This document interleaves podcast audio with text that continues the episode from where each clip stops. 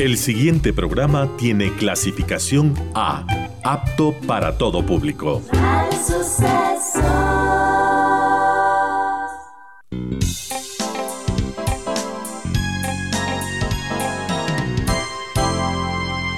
Advertencia. Este programa puede crear dependencia. Dependencia de la buena música, del comentario oportuno, del momento poético de las voces que siempre tienen algo que decir. Aquí se unen la música y la palabra, con cierto sentido.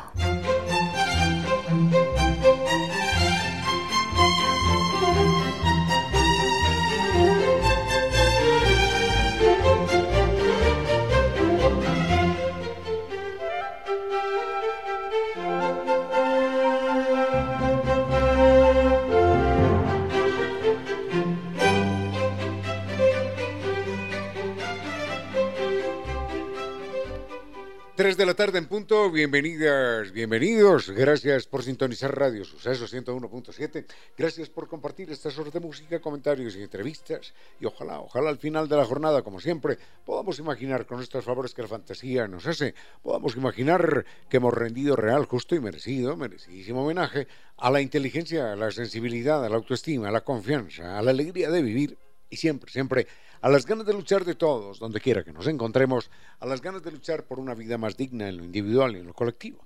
Y en esta tarea de cada tarde, de cada jornada, de manera mm, generosa, inteligente, leal, nos acompañan ustedes con sus correos, contactos y mensajes en estas direcciones de las siguientes redes sociales.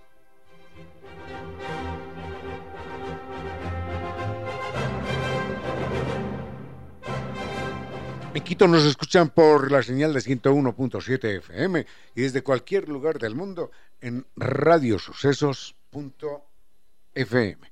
Recuerden además que mm, las redes sociales eh, son sucesos, correo electrónico, sucesos arroba en Twitter arroba radiosucesos en Instagram arroba radiosucesos y en Facebook Radio Sucesos Ecuador.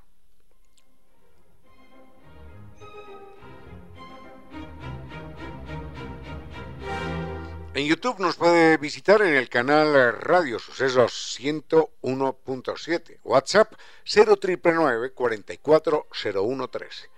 Redes sociales de Concierto Sentido. Recuerden nuestro correo electrónico concierto sentido ecuador arroba gmail.com. Facebook Concierto Sentido S.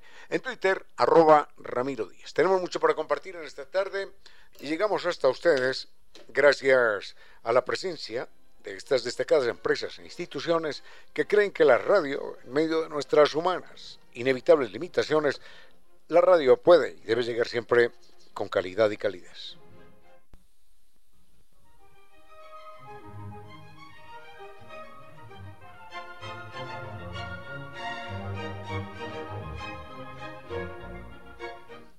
En Pichincha sabemos de velocidad, rapidez y conectividad y con NetLife y sus cinco niveles superiores en tecnología podemos navegar por todo Internet, estar en línea el tiempo que queremos y conectarnos con personas en cualquier parte del mundo.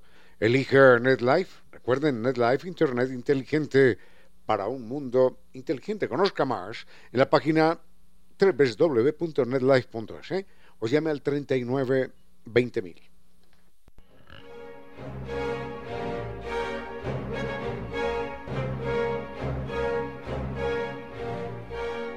Problemas de humedad por capilaridad ascendente ya no van más. Recuerden que la solución existe, es científica, técnica y con garantía de por vida y la entrega Kibli de Nova Técnica. El mail es ecuador.novatecnica.com, la página novatecnica.com y dos teléfonos, 098 2600588 y 098 81 85 798.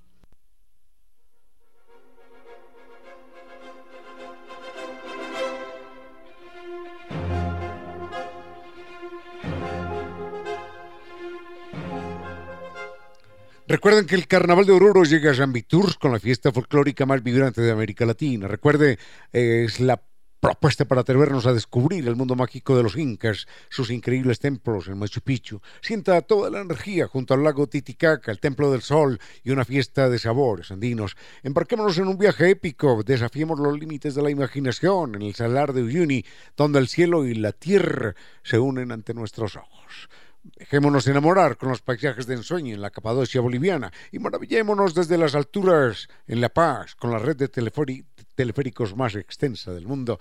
Recuerden, dos países, un tour, 12 días, para vivirlos sin límites, con guía acompañante desde Quito y como siempre el gran servicio San Viturs. Reserve hoy mismo y mantenga y cree los recuerdos más bellos de su vida con Sambitours. Naciones Unidas y Veracruz, frente a la sede de jubilados de IES. La página es. Recuerde el teléfono 600-2040.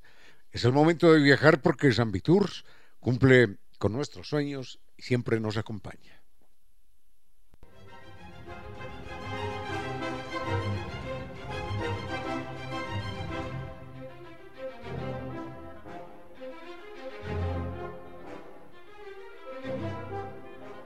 Grandes experiencias inolvidables, únicas en la Casa de la Música.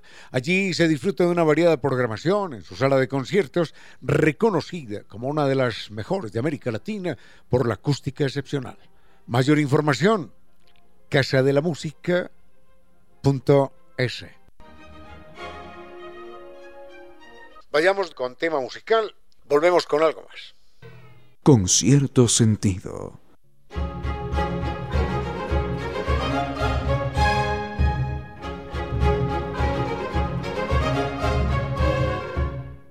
Hace algunos días estábamos comentando proyectos extraños que los seres humanos tenemos y que de repente terminan encarrilados por andariveles distintos, más de un caso en la historia de la humanidad.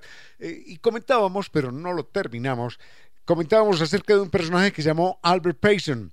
Era hijo de un clérigo, de un pastor protestante, de un predicador, y el sueño de él era ser escritor. Entonces dijo, pero yo no puedo ser un escritor de, escritorio, allí metido en una oficina, detrás de un mueble, imaginándome cosas, tengo que vivirlas para alimentarme, para sentir en vivo y en directo lo que es la emoción, lo que es la experiencia. Entonces decidió conseguir material en vivo y en directo de primerísima mano y se hizo pasar por, esto es terrible, se hizo pasar por leproso una enfermedad que lastimó mucho a la humanidad en épocas pasadas. Entonces viajó hasta el Medio Oriente y allí ingresó a una leprosería.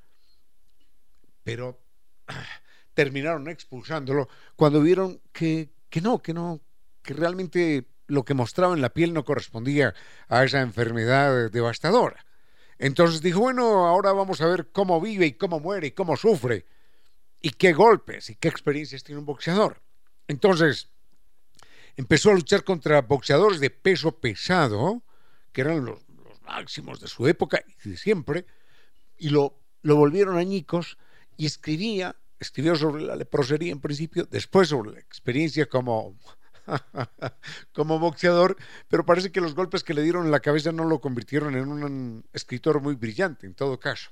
Lo cierto es que fracaso como escritor con esos, con esos dos temas. Pero un día, un día decidió contar las historias de su perro. Era un perro llamado Chico, y ese, ese libro, Chico, Boy en inglés, eh, se publicó por la primera vez en el año de 1920. Lo más extraordinario es que a través de las historias que contó del perro Chico, Boy, este hombre se hizo famoso como escritor y ese es un libro que lleva ya 100 años y un poquitito más que se sigue publicando y se sigue, y se sigue eh, leyendo con mucho gusto. Cosas de la vida, uno propone la partida, pero la vida juega otras, otras partidas de ajedrez muy distintas con los humanos. Con cierto sentido.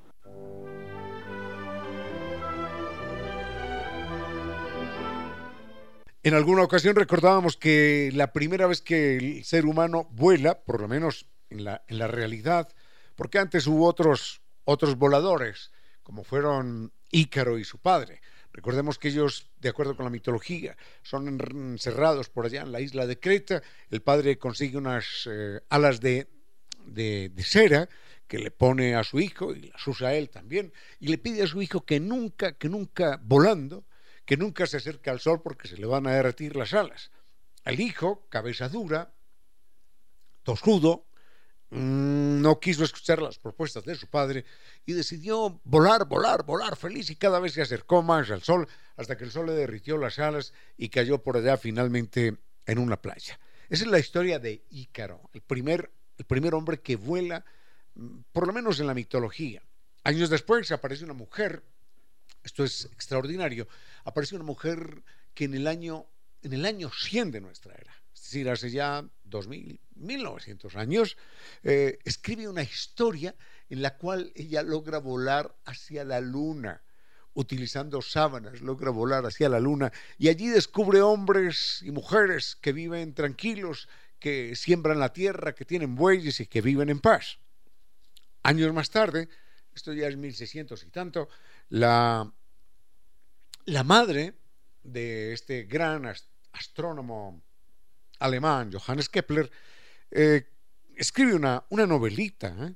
una novelita en la cual narra que una noche de mucho viento ella se fabricó unas alas, unas alas muy livianas y logró llegar hasta la luna. Eso le costó a esa pobre mujer, año 1600 y algo, le costó que fuera encarcelada por la iglesia, llevada ante el tribunal de la Inquisición, acusada de ser bruja, porque ella contaba que allá en la luna los seres humanos, bueno, que había seres humanos que vivían en paz, tranquilamente, sin guerras, sin religiones, y esto, esto molestó mucho a la Inquisición y la metieron en la cárcel dispuestos a quemarla viva. Fue una tragedia para Johannes Kepler porque a lo largo de muchos años tenía que pagar realmente una vacuna, ¿eh? tenía que pagar una vacuna a la Santa Inquisición para que no quemaran viva a su madre. Y pague y trabaje para eso, y pague y trabaje para eso, hasta que finalmente su madre muere de viejecita, pero con el terror de ser quemada viva por una historia fantástica que ella escribe. Bueno, esos son, eh, esos son voladores, son pilotos que, que nos antecedieron, pero en términos, en términos puramente imaginativos. La primera vez que logramos volar, no los animales humanos, pero sí que logramos volar de, de verdad, sin ser animales voladores, fue por allá en el año de 1783. No lo olvido porque es el año del nacimiento de, de Simón Bolívar. Y digo, hombre, a Bolívar le faltó poco, le faltó poco para que nos pudiéramos desplazar de un lugar a otro volando. A él le tocó simplemente a caballo. Enseguida les cuento qué fue lo que pasó. Con cierto sentido.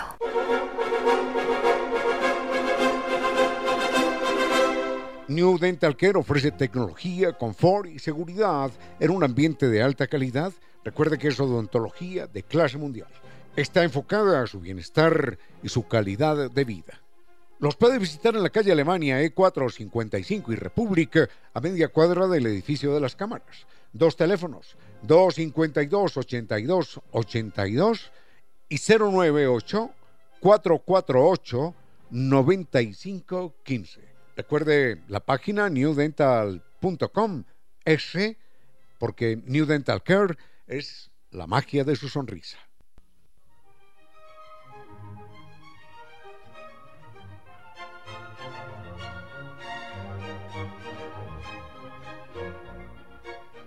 La primera vez que los seres humanos, no, no volamos directamente, pero que, que hicimos volar a otros animales que no eran voladores, que son los antecesores, son los pioneros de los astronautas, fue en el año de 1783. Debo reconocer que no recuerdo la fecha, la fecha exacta, fueron meses antes, meses después del nacimiento de Simón Bolívar, eh, y eh, si, si, si Vinicio nos puede averiguar allí en internet, hermanos Montgolfier, París, primer vuelo en globo, eh, te agradezco mucho la fecha doctor, doctor Soria.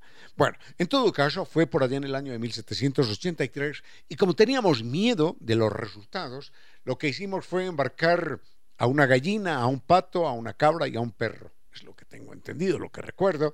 Y los amarraron allí en una canasta, elevaron el, globo y el globo se elevó algunos, algunos, algún, bastantes metros y recorrió algunos kilómetros. Finalmente los animales regresaron con vida, pero los seres humanos no se atrevieron en primer lugar a surcar los aires, si no era, si no era ya con muchísimas más eh, seguridades. Así que los primeros animales que volaron, sin ser voladores, antes que los humanos, no, no fuimos nosotros los bípedos humanos, sino un perro, una cabra, un, pato y, una gallina o algo así por el estilo. Pero lo curioso es que antes se había inventado, antes de que voláramos, se había inventado el paracaídas. Y el primer salto en paracaídas lo hizo un perro desde una canasta que habían fijado, bueno, que habían fijado a un globo, y el globo desde arriba soltó al perro que utilizó un paracaídas con pleno éxito. El ser humano, sus inventos, sus deseos por crear una civilización que nos aporte más confort, más seguridad, más alegría de conocer. Con cierto sentido.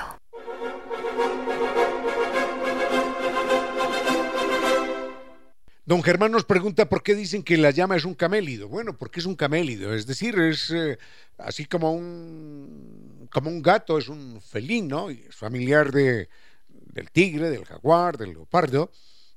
la, la llama nuestra, y la alpaca también, son, bueno, y la vicuña, son animales camélidos, es decir, pertenecen a la misma familia de los camellos. Lo que pasa, esto es extraordinario, es que el camello realmente es originario de Norteamérica. Sucede que en algún momento el camello se extinguió en Norteamérica, pero antes, antes de que, de que se extinguiera el camello en Norteamérica, algunos lograron emigrar por el estrecho de Bering, que en ese momento estaba cubierto de tierra, es decir, no había mar allí, así como vinieron los seres humanos desde allá, pasaron los animales de aquí al otro lado del mundo. Entonces, por el estrecho de Bering, que no estaba inundado, emigraron los camellos americanos hacia el Asia. Y allí después llegaron al Medio Oriente y sobrevivieron. En América se extinguieron después y quedaron mm, descendientes, descendientes del camello, que son la, llama nuestra que conocemos, la alpaca, la vicuña también. Ah, y hay otro animalito que es un camello, que es el, el guanaco. De todos ellos, de todos ellos, el más conocido y el más cercano a nosotros es, por supuesto, la llama. Así que, ¿quién lo diría? Los camellos, los camellos son originarios de nuestro continente. Nos están preguntando por animales, vamos a ver si, sí, sí tenemos tiempo. Con cierto sentido.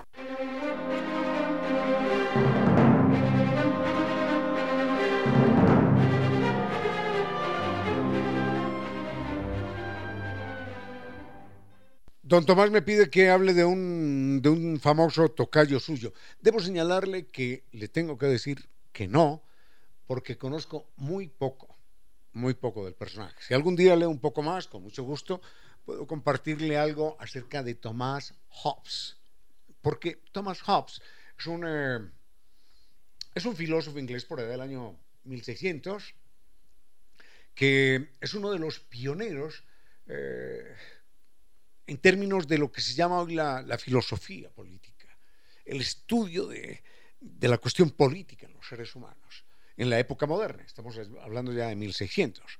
Y mm, Thomas Hobbes es el autor de no solo de grandes aportes en términos de lo que es el Estado y lo que es la sociedad y cómo se deben organizar las cosas a través de un contrato social. El Estado hace esto, la sociedad acepta esto y lo demás acá y lo demás allá, sino que Thomas Hobbes es el autor de una frase verdaderamente, lo recuerdo por eso, y hasta ahí llega mi conocimiento. Es el autor de una frase que, que yo considero absolutamente injusta, y no, no es que yo la considere injusta, sino que es abiertamente injusta. Dice que el, el hombre es un lobo para el hombre, es decir, el ser humano es un, un lobo para el ser humano.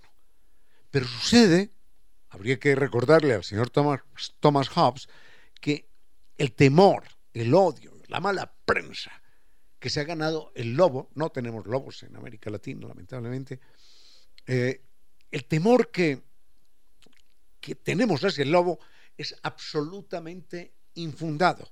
Imagínense que en la provincia de Ontario, de Ontario, Ontario, Ontario es otra cosa, en la provincia de Ontario, en Canadá, hay una recompensa importante, 50 mil dólares, algo así, para cualquier persona que compruebe el ataque de un lobo a un ser humano.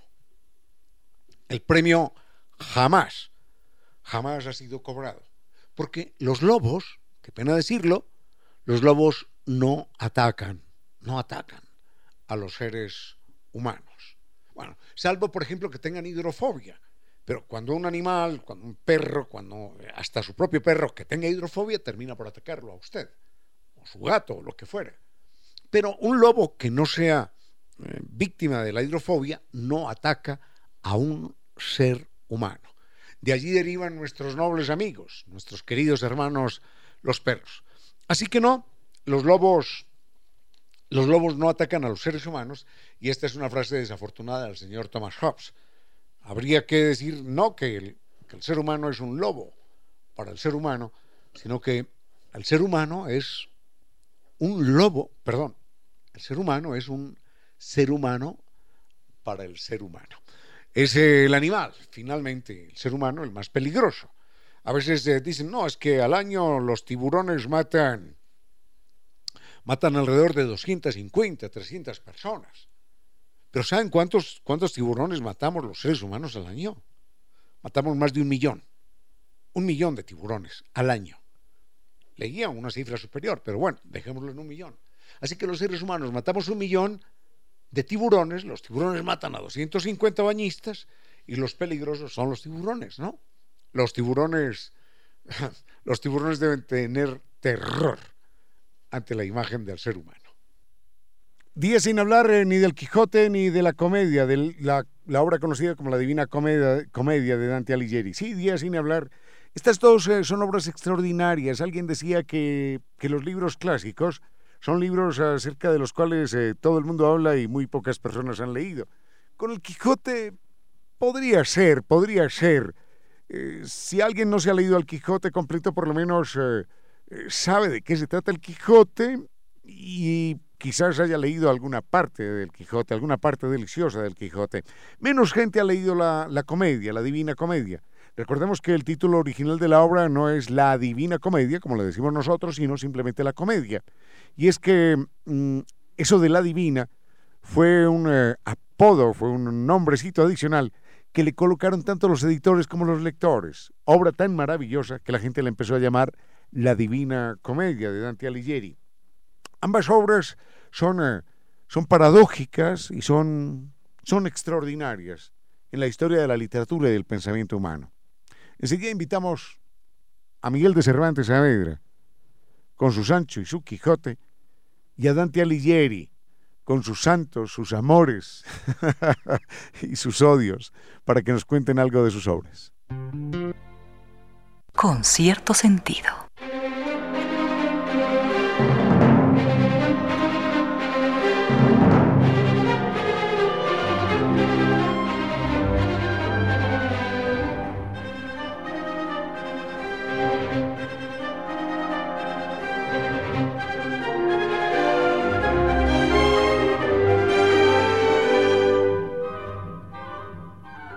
Recuerden, eh, Novatecnic es la posibilidad de que se solucione por siempre y para siempre el problema de la humedad por capilaridad ascendente. El problema de humedad por capilaridad ascendente eh, puede ser enfrentado con albañiles, pintura, ladrillo, cemento, todo lo que quiera, durante mil años y no va a tener solución. Desaparece un tiempo, lo que dura el maquillaje y vuelve a aparecer. La solución es científica, técnica, con garantía de por vida.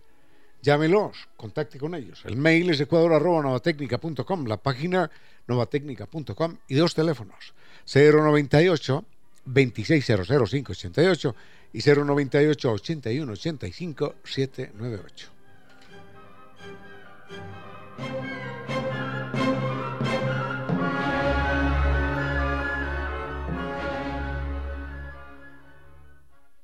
Algo verdaderamente extraordinario en el Quijote, nos pedían que hablásemos acerca del Quijote, es que no solamente el humor, no solamente el dolor que también hay en la obra, porque es una obra curiosa, paradójica, en la que nuestro héroe, con el que nos identificamos, porque todos, todos nos identificamos con el Quijote, no con Sancho, nuestro héroe sufre cada paliza y cada, ah, y cada decepción y cada dolor en cada capítulo, con cada aventura y con cada sueño. Nuestro héroe es el primer antihéroe en la historia de la literatura. Siempre, siempre está condenado a perder. Pero lo más extraordinario, bueno, no sé si lo más extraordinario, pero uno de los elementos extraordinarios en la obra del Quijote, es que es una obra que se escribe para burlarse de las novelas de caballería y termina siendo la más famosa novela de caballería de toda la historia. Imaginemos que, que alguien quiere burlarse hoy de la poesía y escribe un poema burlón acerca de los poetas. Y ese poema burlón acerca de los poetas se convierte en la más grande obra de la poesía universal. O que alguien eh, quiere burlarse de las telenovelas. Y entonces eh, escribe el guion de una telenovela y la lleva a la pantalla para burlarse de las telenovelas. Y está tan bien escrita y es tan maravillosa que esa telenovela termina por ser eh, la más famosa y prácticamente la única conocida en la historia de las telenovelas mundiales, porque fundamentalmente el Quijote es no solo la más famosa, sino quizás la única, la única obra que se sigue leyendo por encima de los siglos relacionada con las novelas de caballería. Y, y bueno, enseguida hacemos un comentario adicional.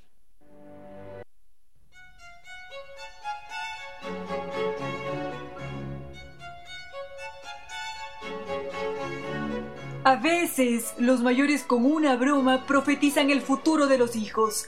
Ese fue el caso de un niño llamado Aimé Alexandre Gouillot, quien desde muy niño era un coleccionista enamorado de las plantas. Su abuelo con cariño lo llamó Bon Plan, es decir, buena planta y al final el joven tomó su apodo familiar por apellido, Bonpland. Y el mundo lo conoció con Humboldt como un gran científico que al graduarse de médico viajó a América y estudió nuestra flora y fauna y también nuestra geología y nuestros pueblos. Fue tan trascendental el aporte de Bonpland que conjuntamente con Humboldt, Simón Bolívar los llamó verdaderos descubridores de América.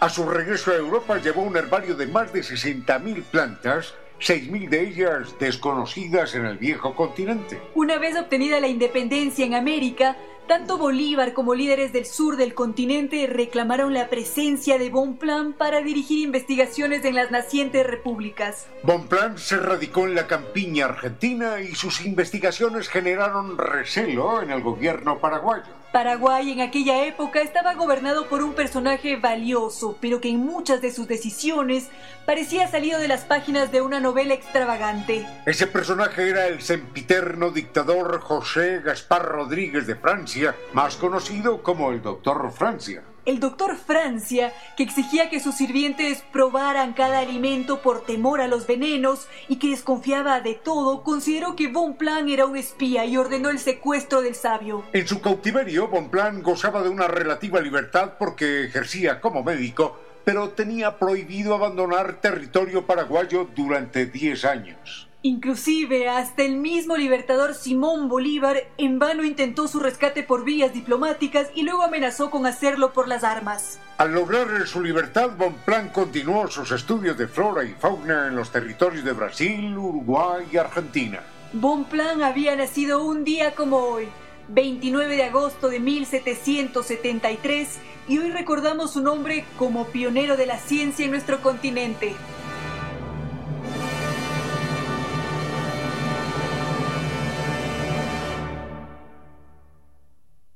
Momento para la historia y las noticias del mundo de los animales, nuestros hermanos.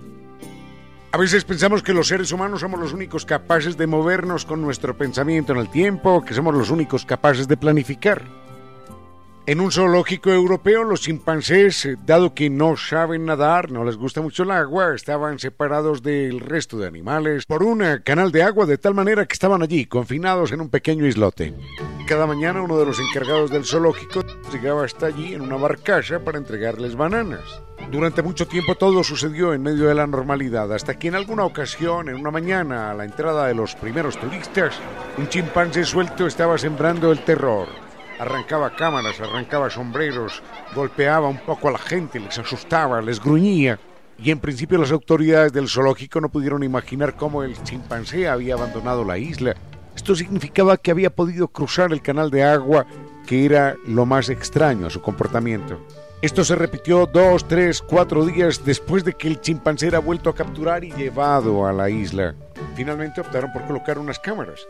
Descubrieron que en el momento en el que llevaban las bananas a la isla, el chimpancé, como todos los demás, tomaba algunas para su consumo personal, pero otras las guardaba debajo de una roca de manera taimada, de forma secreta, de tal manera que allí permanecían las bananas a lo largo de todo el día. En la noche, finalmente, el chimpancé regresaba al lugar donde había guardado las bananas y empezaba a llamar a los ciervos y a los alces que estaban al otro lado del canal. Los ciervos y los alces pueden nadar, pueden cruzar esa profundidad de agua que los separaba, y él empezaba a tirarles trocitos de banana hasta que al final los alces cruzaban, él los seguía alimentando, los seguía acariciando y cuando se acababa la banana, el alce regresaba a su lugar de origen cruzando el canal de agua. Ese era el momento en el que el chimpancé aprovechaba para trepar sobre su lomo, como un jinete, y ya en la zona de los alces, simplemente el chimpancé estaba en completa libertad. El chimpancé era capaz de planificar con muchas horas la posibilidad de fuga, sobornando a los alces que estaban al otro lado, porque ellos sí podían cruzar el agua. Los otros animales, nuestros hermanos. Sigue con ustedes, Ramiro Díez. Con cierto sentido.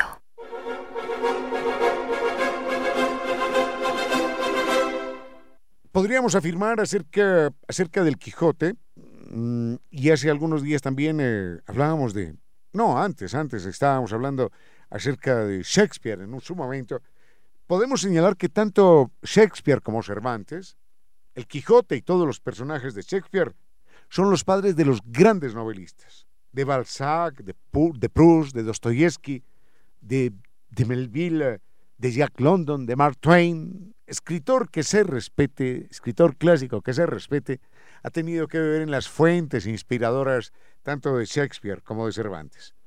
Y hay que recordar lo que decía Miguel de Unamuno, el escritor, el escritor español, hablaba conmovido, enternecido acerca del Quijote y él decía, eh, Nuestro Señor, oh Todopoderoso, Don Quijote, tú eres nuestro único Salvador, decía, decía Miguel de Cervantes. No, decía Miguel de Unamuno, a propósito de la obra de Miguel de Cervantes. Y señalaba, señalaba en su momento que él concordaba, como a muchos nos pasa cuando leemos la obra, concordaba con el Quijote en el sentido de que el anhelo inextinguible de vivir es el que nos lleva a las grandes locuras, a los actos heroicos y a esa cosa maravillosa, indefinible, que se llama el amor. Con cierto sentido.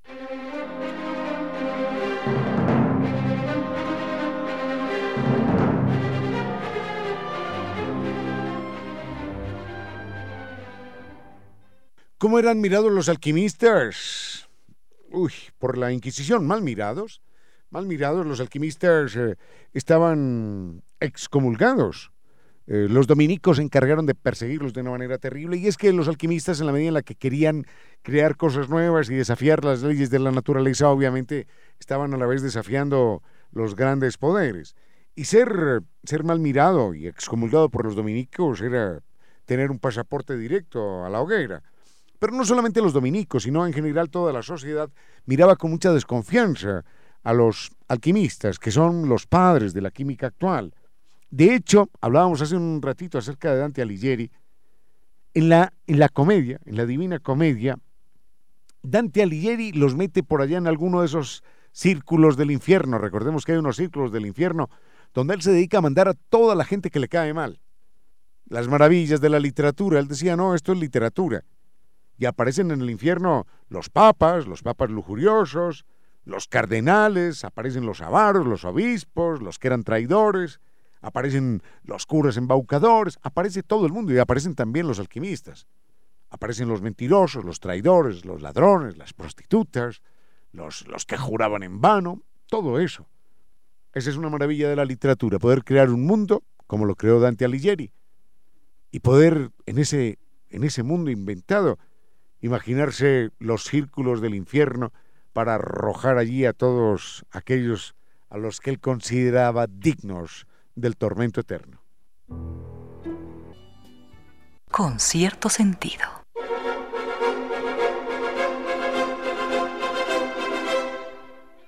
Hay algo que si uno puede vivir vale la pena vivirlo, es el carnaval de Oruro que, que nos, nos propone San Vitus. Es la fiesta folclórica más vibrante de América Latina.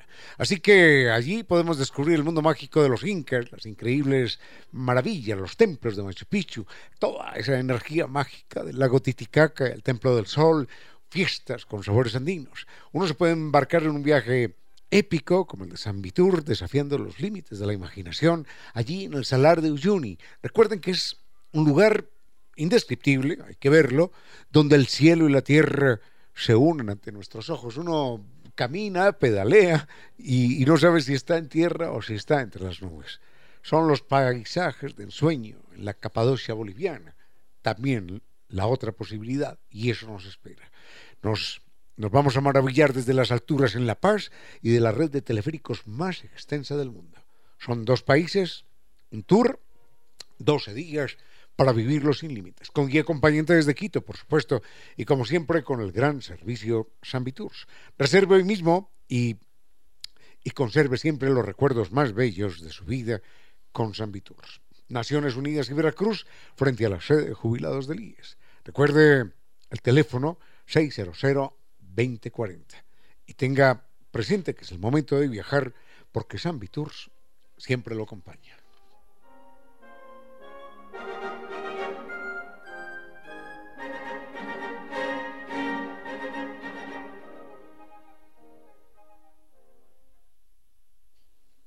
Sería mejor que esto lo explicara un médico y nada más lejano de la medicina que, que, mi, que mis conocimientos. En todo caso, alguien pregunta lo de William Harvey y lo de Servet. Servet es un eh, médico catalán o valenciano que termina siendo quemado por hablar de la, de la circulación eh, sanguínea, por hablar eh, del papel que cumplía el corazón. William Harvey es un británico, es un médico inglés que explica también de manera absolutamente mecánica, científica, sin lugar a dudas, cómo, cómo circula la sangre lo que él eh, plantea en su época es una verdadera revolución desde el punto de vista eh, médico, mecánico, científico, y por suerte, hasta donde tengo entendido, a William Harvey esto no le costó la vida.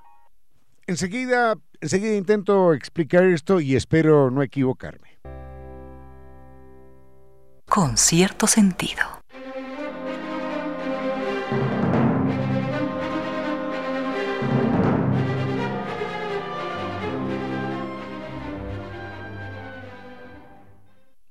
Abuelo de pájaro, vayamos con esto del corazón. Eh, hasta donde tengo entendido, los eh, especialistas en anatomía dicen que realmente los seres humanos no tenemos un corazón, sino que tenemos dos corazones. Tenemos un corazón doble, un corazón que recibe la sangre y otro corazón eh, que la bombea, y cada uno está en dos mitades. La pregunta que se hacían los antecesores de William Harvey y de, y de Miguel de Servet era cómo circulaba la sangre, porque el corazón era capaz de bombear aproximadamente en una hora tres veces o cuatro veces el peso, el peso de la persona convertido en sangre. ¿Cómo, ¿Cómo circulaba la sangre? Encontraron que dos mitades, las dos mitades del corazón, no se contraían al mismo tiempo y que mm, había una serie de válvulas que una vez la sangre pasaba por ella, ya no se podía devolver. Eran válvulas unidireccionales. Dejaban pasar la sangre, pero ya no podían ya, la sangre no podía regresar. Las personas que tienen defectos en las válvulas cardíacas, tengo entendido que tienen gravísimos problemas y que tienen que ser operadas justamente para hacer que la válvula realice su trabajo mecánico, de dejar pasar la sangre en un sentido, pero que no la deje, no la permita devolver. Hasta ahí nada más. Había una gran, una gran duda. La sangre viaja, viaja, y en qué momento empieza a regresar. Mm, hay un personaje que se llama Malpighi, que creo que es italiano, que descubre el papel de los capilares. Las arterias se van eh, reduciendo cada vez más en la medida en la que se alejan del corazón. Y hay un momento en el que ya no son arterias, sino que son capilares que conectan con las venas y las venas son las que traen la sangre al corazón. Y las venas se van ensanchando, por supuesto, en la medida en la que reciben más sangre, se van ensanchando en la medida en la que se acercan al corazón. Hasta ahí, y espero, espero no haberme equivocado. Si el alma existe como una esencia pura, noble, allí tiene que estar detrás de las pupilas cálidas del perro. Y si es verdad que existe un paraíso póstumo, será para recibir en él a las almas buenas de los perros senderos de arena donde puedan estirar sus ágiles piernas y pasear su serena alegría. Y con una luna pálida por las noches, para que fijen en ella sus ojos preñados de pensamiento. Los otros animales, nuestros hermanos. Sigue con ustedes, Ramiro Díez. Con cierto sentido.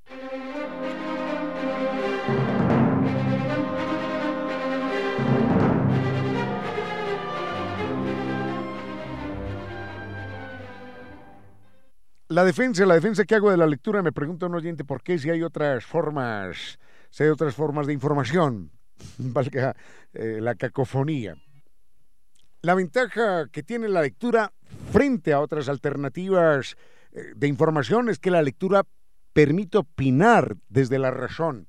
Cuando estamos leyendo, no solamente estamos tragando así sin masticar, no solamente estamos metiendo datos al cerebro, sino que el hecho solo, solo el hecho de leer, ya nos obliga a un ejercicio aeróbico mental, a un ejercicio de la razón, y nos obliga a poner en función otras, otras tareas, a, darle nuestro propio sentido, a, elevarnos sobre, sobre nuestros criterios tradicionales.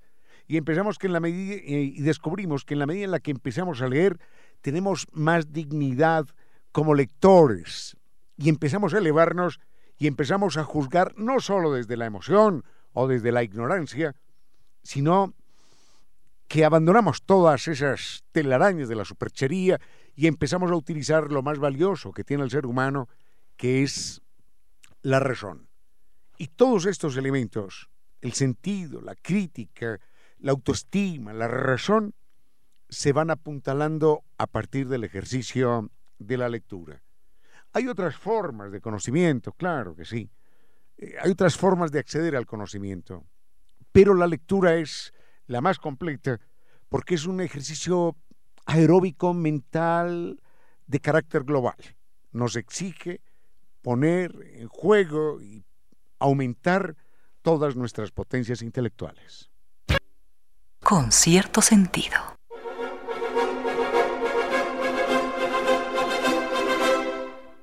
Teocracia, pregunta un oyente qué es una teocracia. Se refiere a, las, eh, a los regímenes del Medio Oriente. No están tan lejos, ¿eh? no están tan lejos como en el Medio Oriente. Hay teocracias en muchas partes.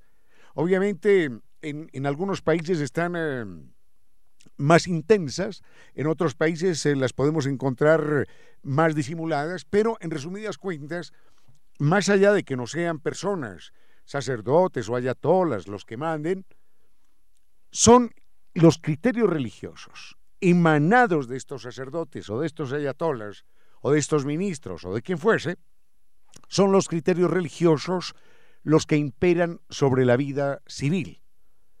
Mm, cuando a una persona eh, en un país oriental se le lapida, se le mata eh, a las pedradas a una mujer, por ejemplo, porque se supone que fue adúltera, ahí lo que está imperando es un criterio de orden religioso. Quien establece la pena de muerte es el código religioso.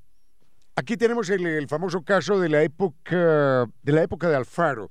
Había un congresista que era felicísimo, pero no el escritor, sino no felicísimo Rojas, sino felicísimo López. Felicísimo López es un em, congresista, es un parlamentario de la época de Alfaro, anterior a Alfaro, que era liberal. Y entonces el famoso, el famoso obispo Schumacher, que fue uno de los asusadores contra, contra Eloy Alfaro, el famoso obispo Schumacher excomulgó a Felicísimo López. ¿Y saben cuál fue la reacción del Congreso Nacional de la República del Ecuador? Expulsar del Congreso a Felicísimo Rojas. Lo cual significa que el Congreso era un brazo armado del verdadero poder, del poder del obispo Schumacher. Si lo quiere expulsar de su religión, expúlselo, no hay ningún problema. Pero eso no quiere decir que aquel hombre que había llegado al Congreso por votación popular tuviese que ser expulsado. Eso es lo que se llama una teocracia. Cuando el poder de lo religioso, por encima de cualquier, de cualquier disposición civil, termina por imponerse. Más allá, más allá de cualquier consideración civil. Su vida privada no importa. Importa lo que el poder religioso en última instancia define sobre usted. Eso es, en resumidas cuentas, una teocracia. Con cierto sentido.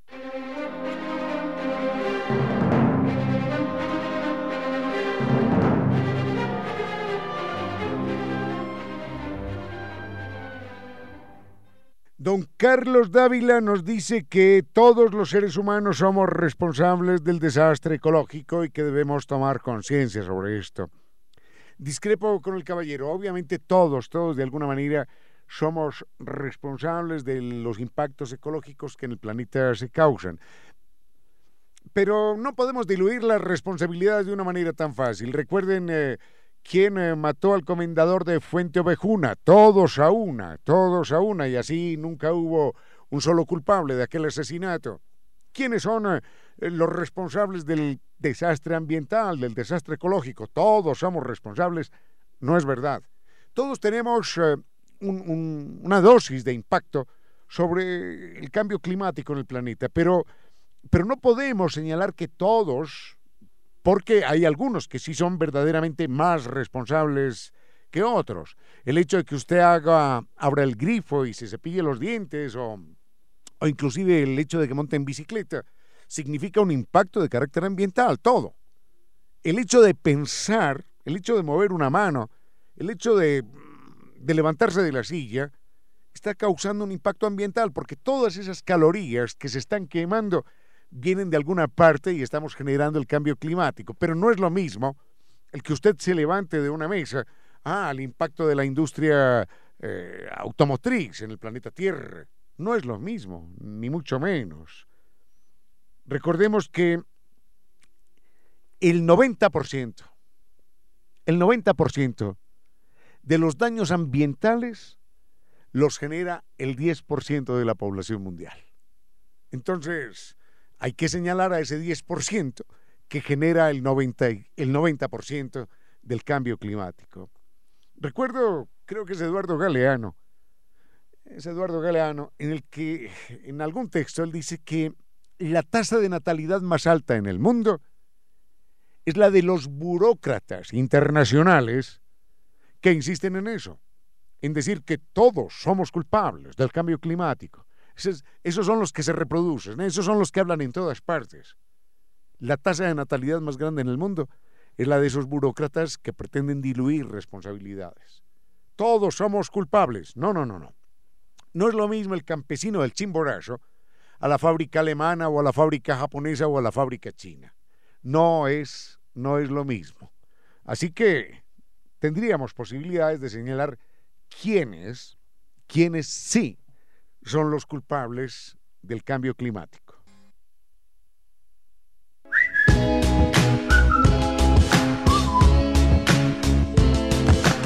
Y ahora, bienvenidos todos a un vuelo de música y palabra Bienvenidos a este espacio con cierto sentido, con Reina Victoria Díez, para que todos disfrutemos de un vuelo de música y palabras.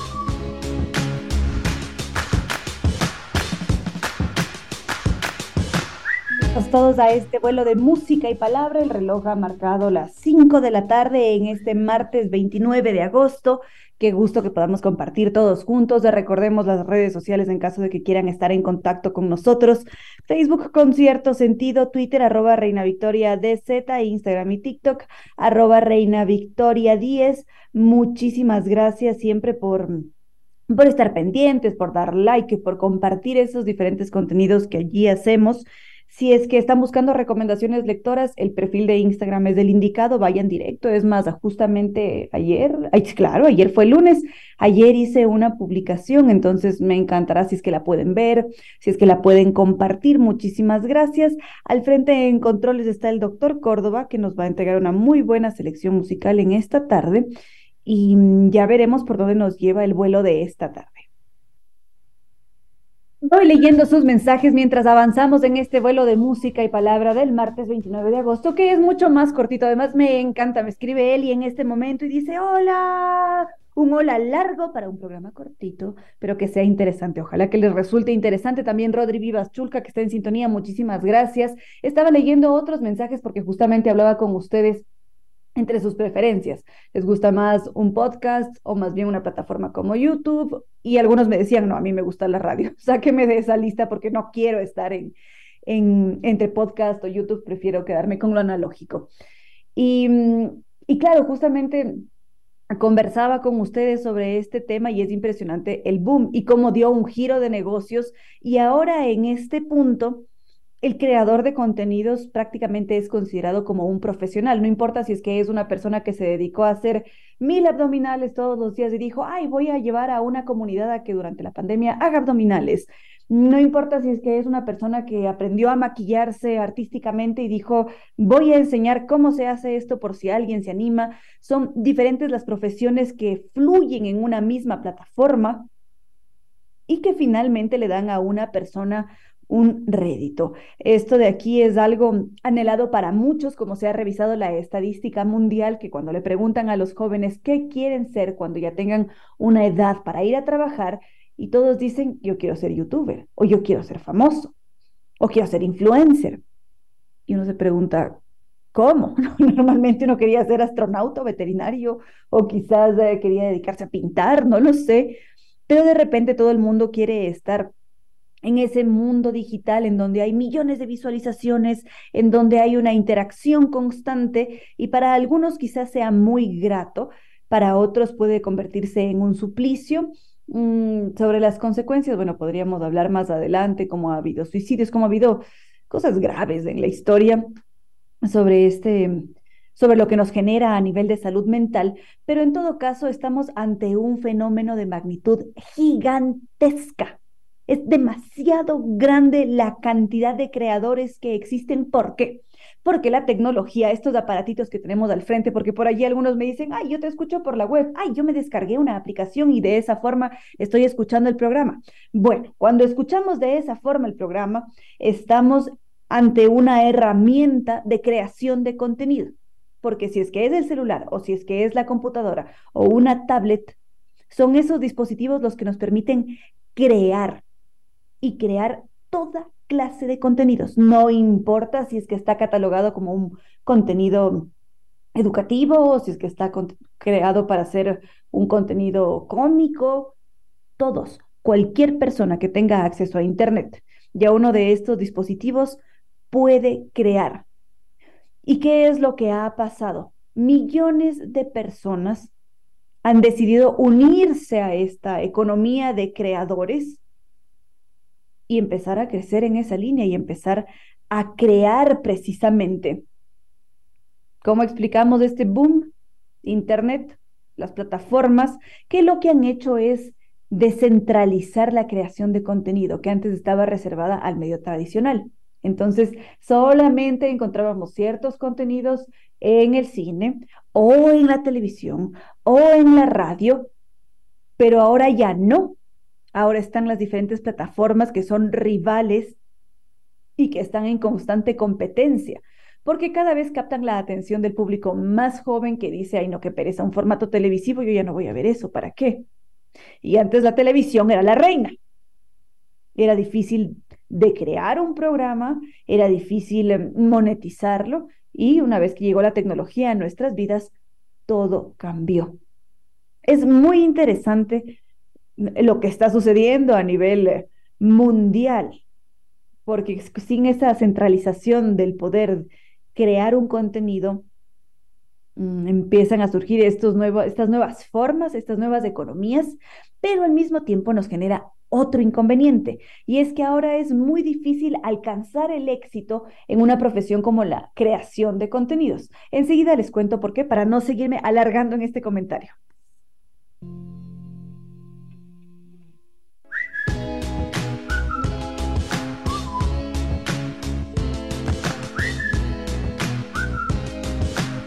Entonces, la complicación que existe ahora con la creación de contenidos, ahora que hablábamos con ustedes justamente a través de las redes sociales y que decían, a mí me gusta consumir un podcast, también en YouTube, y después de todo esto se deriva toda una profesión porque existen creadores de contenidos sin importar si es que somos futbolistas, médicos, mm, analistas políticos, periodistas. Hay diferentes personas que ven un beneficio económico del contenido que suben y no todos o bueno, algunos lo verán como de calidad, otros no, eso ya dependerá de las opiniones de cada uno que son tan subjetivas, pero en todo caso, esto es muy difícil.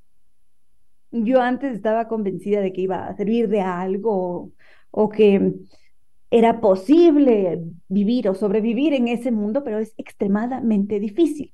Un perfil como el mío, por ejemplo, podría catalogarse como el de creador de contenidos. En mi caso particular, yo no lucro con mis redes sociales, no veo un solo centavo, sino que simplemente cuando hago las recomendaciones de libros, cuando hago mm, recomendaciones de actividades culturales, de un paseo, de lo que sea, comparto lo que a mí me gusta y que me parece que vale la pena compartirlo con el resto. Y cuando uno se da cuenta de todo el trabajo que está detrás, a veces casi que se pierde la fuerza. Porque ¿qué implica a veces una fotografía? Tiene una producción detrás. Hay una elaboración, una construcción de esa fotografía, el tiempo de alguien más que toma esas fotografías. Si es que es la creación de un video, hay una persona que lo graba. Está la creación de la estructura. Al mismo tiempo está el tiempo que toma desplazarse para ir a visitar el lugar, hacer la actividad, saber si es que vale la pena o no recomendarlo y allí uno está más bien invirtiendo tiempo y recursos. Y es allí donde nos podemos preguntar, y entonces, ¿cómo gana la gente? Hay diferentes formas.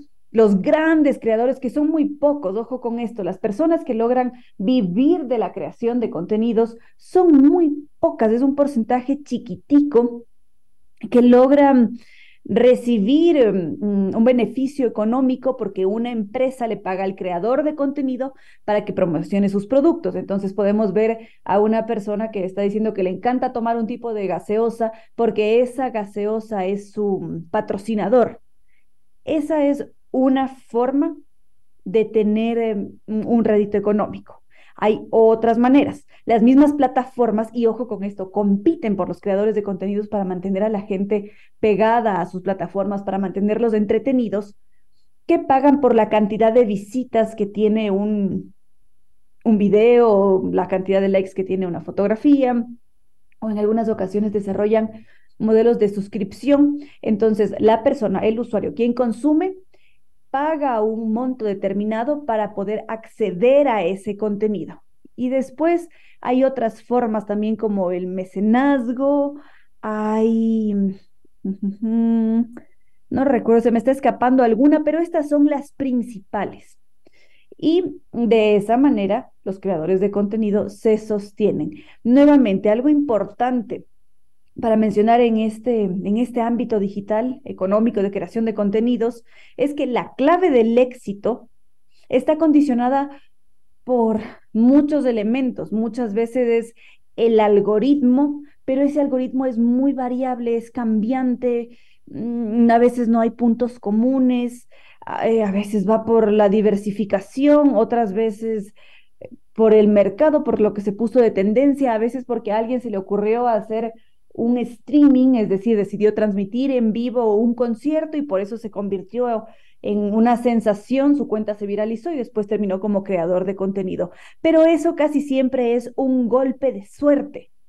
No le va a pasar a todo el mundo, no se va a poder trabajar siempre de la mano de una prestigiosa marca para generar contenidos alineados a esa línea y que busquen y, o persigan el mismo objetivo, sino que esto es más bien raro, es difícil de conseguir.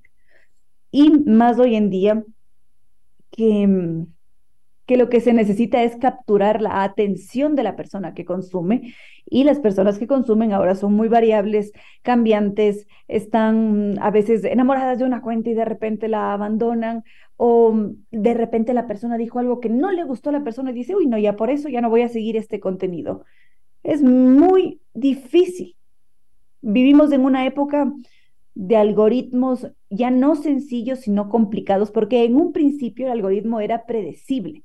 Había cómo calcular cuántas visitas iba a tener un video, había cómo calcular qué, en qué día era mejor publicar, a qué hora, y de repente eso cambia totalmente. Y no solamente eso, las diferentes plataformas como YouTube empiezan a cambiar sus normas, sus reglas, las políticas de remuneración, y eso hace que nuevamente haya dificultades, que haya mucha más competencia. Entonces, parecería que estamos en una carrera desenfrenada por crear contenido, por intentar convertirse en esa persona eh, que va a ser influyente, que va a ganar muchísimo compartiendo videos en YouTube, en Twitch, en cualquier plataforma, y eso no siempre es así. Y lo que en un principio surgió como una diversión, como que, ay, qué lindo, vamos a hacer todos aeróbicos, sí, y lo compartimos todos juntos, como una diversión, crear para mi comunidad, empezó a convertirse en una esclavitud, para algunos quizás en un martirio, otros lo pueden disfrutar tranquilamente, pero no es fácil vivir de esto, sino que simplemente es un sueño idílico, nos hacemos muchas ideas de lo que es realmente la creación de contenidos y no siempre va a ser posible colaborar o tener un patrocinio porque hay ciertas normas hay ciertas personas, además, que son privilegiadas. Uno no puede esperar eh, competir con, con Messi o con J-Lo o con Shakira. No hay forma. Entonces, lo más probable es que una persona que se quiera dedicar a la creación de contenidos, a despuntar con un canal, tal vez no lo consiga. Tal vez sí, tal vez no, pero es sumamente complicado porque ahora hablamos de toda una economía de la creación de contenidos. Si es que revisamos cifras como en Estados Unidos, buena parte del PIB, del Producto Interno Bruto de Estados Unidos, viene de ese ecosistema creativo.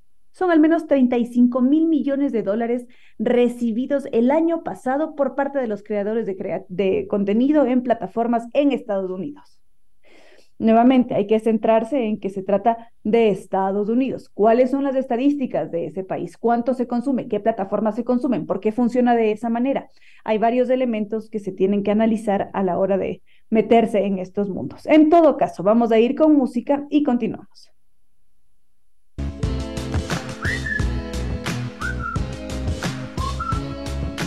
Quería compartir con ustedes una información sobre los astros porque mm, resulta que en este mes de septiembre de, de 2023, es decir, ya el próximo mes, se aproxima, se va a acercar lo suficientemente cerca a la Tierra el cometa Nishimura. Este cometa fue descubierto el pasado 11 de agosto Hace unos poquitos días estaba pensando en las fechas, sí, de este mismo año.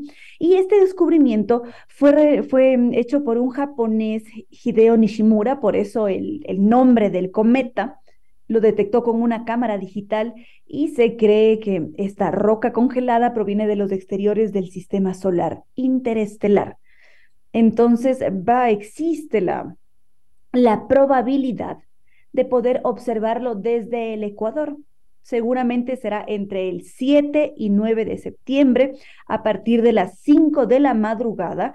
Mm, esto de aquí mm, será por donde sale el sol y tal vez vamos a poder apreciar, ver a simple vista este cometa mm, Nishimura. Lo que nos recomiendan los expertos es que utilicemos uh, binoculares, telescopios, que observemos desde lugares muy altos, libres de contaminación lumínica, y, y, por supuesto esperar en nuestros territorios que las condiciones meteorológicas lo permitan, porque o si no, no siempre tenemos suerte. Pero en todo caso va a suceder este lindo evento, siempre es hermoso mirar a los astros. Este, cuando les dije entre el 7 y 9 de septiembre, el cometa Nishimura que va a poder apreciarse desde nuestro Ecuador continental. Eso por una parte, queridos amigos.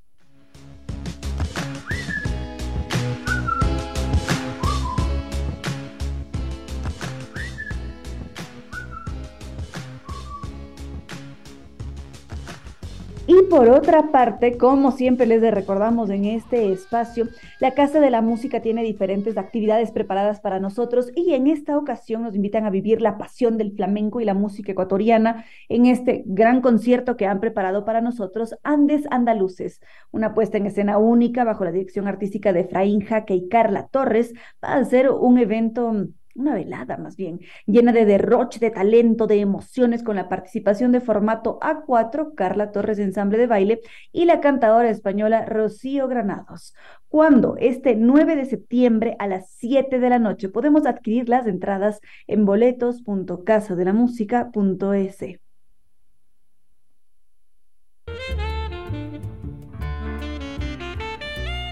Y queridos amigos, este vuelo es cortito. Si los martes tenemos una un vuelo mucho más corto, pero lo importante es que le saquemos el jugo y que estemos todos conectados. Igual mañana ya arrancamos desde las 3 de la tarde, nos vamos hasta las 6 en punto. Si es que ustedes se quieren repetir algún programa, no duden en buscarnos en Spotify como Concierto Sentido o en cualquier otra plataforma de podcast como Concierto Sentido. Se van a encontrar allí con el búho característico que les permitirá escuchar esos diferentes programas, si es que hubo una recomendación lectora, si es que hubo una recomendación cinematográfica, siempre encontrar esa información que quedó por allí en el aire.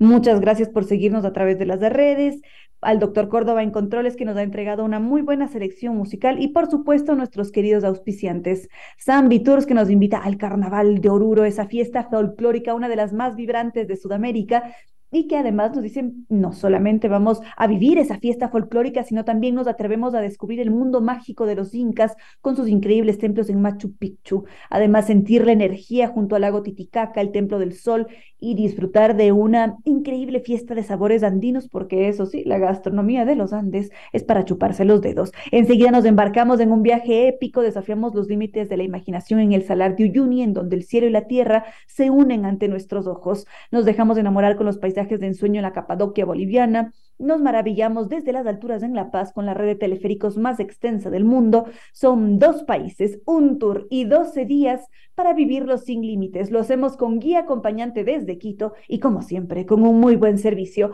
Podemos reservar hoy mismo y crear los recuerdos más bellos de la vida con Zambi Tours.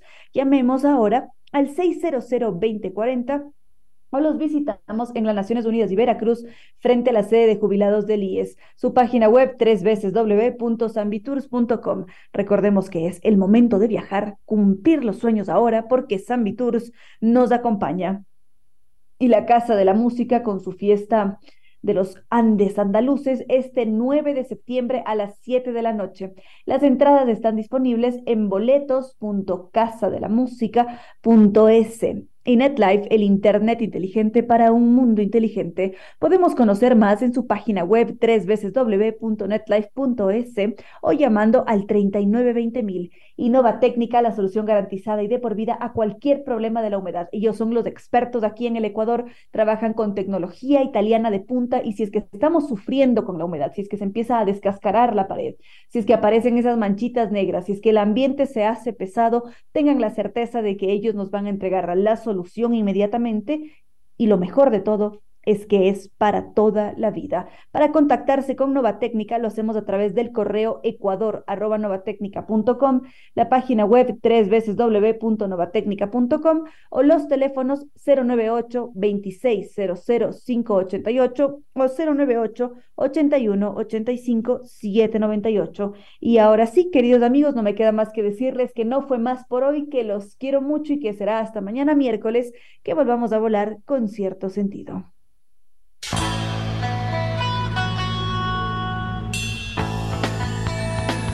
Si como dicen es cierto que en la vida no hay casualidades, piense, ¿por qué escuchó usted este programa? Tal vez escuchó aquello que necesitaba o tuvo la sospecha de esa luz dentro de su propio ser. Una gota de agua, un corazón que late, una semilla en su memoria, un remanso en medio de sus prisas una voz que aliente su esperanza, una pluma para sus alas. Algo de eso hemos querido ser. Aquí, en Concierto Sentido, con Ramiro Díez. Y Reina Victoria Díez.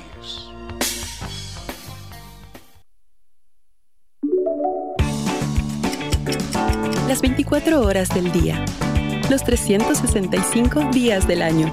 Trabajamos por ti para garantizar un servicio de calidad, continuo y confiable. En la empresa eléctrica Quito aportamos para que la electricidad llegue a los hogares, las industrias y los comercios